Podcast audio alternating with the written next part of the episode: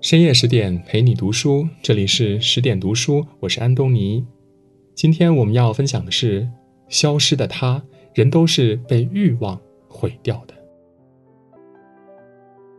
最近电影《消失的他》刷屏了，上线六天，票房就冲破两亿。朱一龙饰演的男主何非，让看过的观众大呼：“人性太可怕。”电影中，何非是一个凤凰男的形象，在他的认知里呢，这世上所有东西都有价码，一切皆可交易，哪怕是爱情和婚姻，他也全都标上了价格。因为李木子是总裁的女儿，她的爱价值亿万，所以呢，何非以爱为饵，猎杀了李木子。更可怕的是，这人性的残酷来源于现实。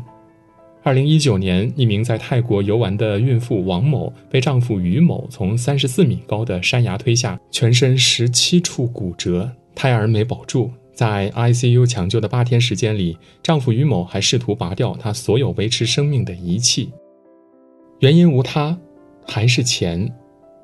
利益面前，人性的自私暴露无遗。为了还赌债，满足一己私欲，于某和何飞都选择了犯罪。毁了自己，也毁了爱自己的人，这无疑是一个悲剧。但更可悲的是，这是他们自己主动做出的选择。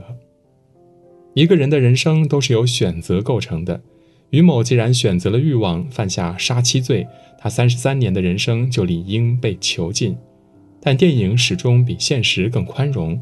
何非在影片中有三次选择，每一次都是重来的机会。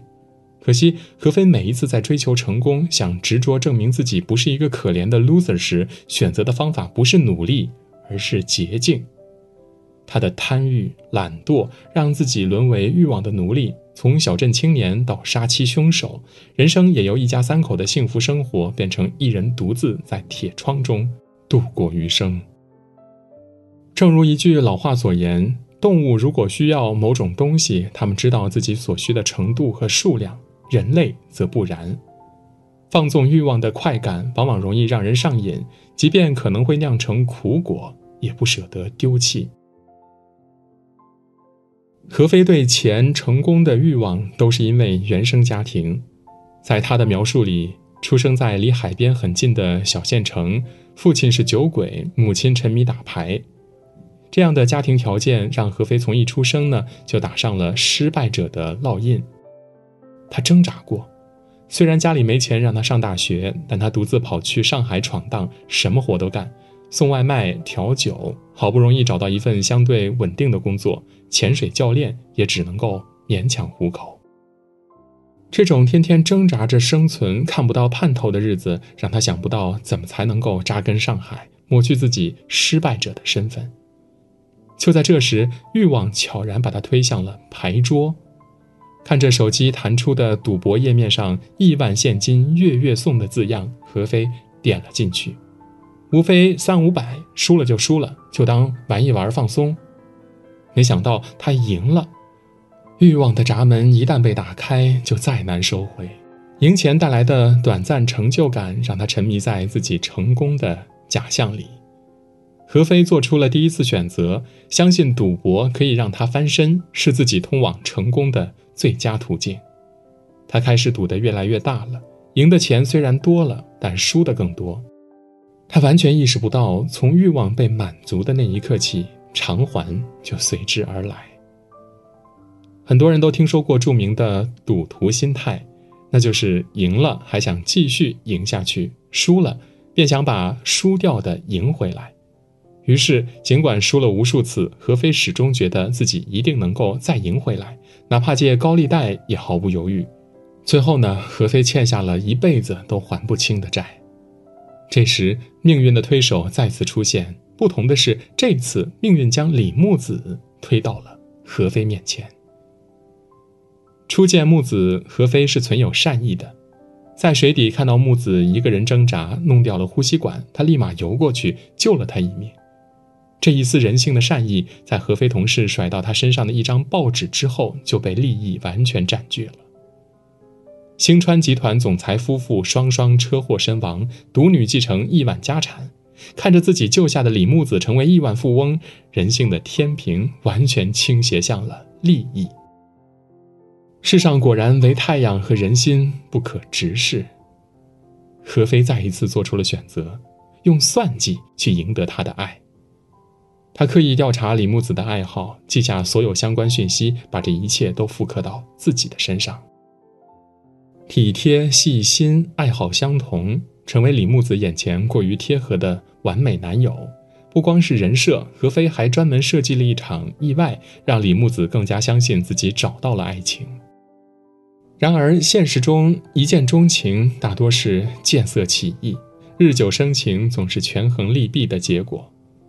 李木子的爱情本质上也只是何非还清赌债的工具。影片中还有一个细节，何非对着李木子发誓再也不赌时，用的是一只模具手。或许这早就隐喻了何非口中为爱做出的承诺，不过是一句不走心的谎言罢了。在李木子帮何非还清所有赌债之后，何非并没有离开赌桌。正如朱德庸所说的：“欲望就如同牙膏，当它被挤出来之后，就很难再被送回。”第一次欲望被满足之后，就会产生新的欲望，周而复始。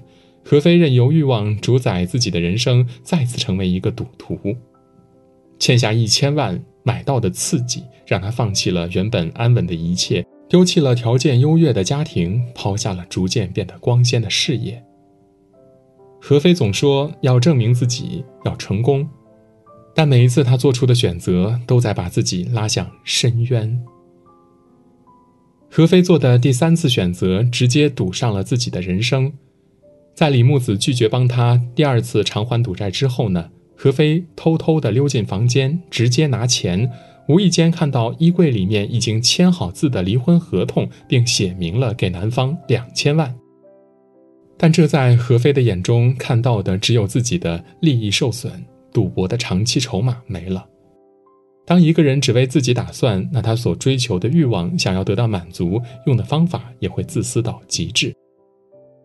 贪欲滋生出恶意，何非选择走上了一条最邪恶的道路，带李木子看海底星空，以爱之名囚禁致死，拿到亿万家产的继承权。整个策划从他道歉开始。在何飞精心布置的烛光晚餐上，他真诚地向李木子讨要一个和好的机会，自己真的戒赌了，赌债自己会分期还。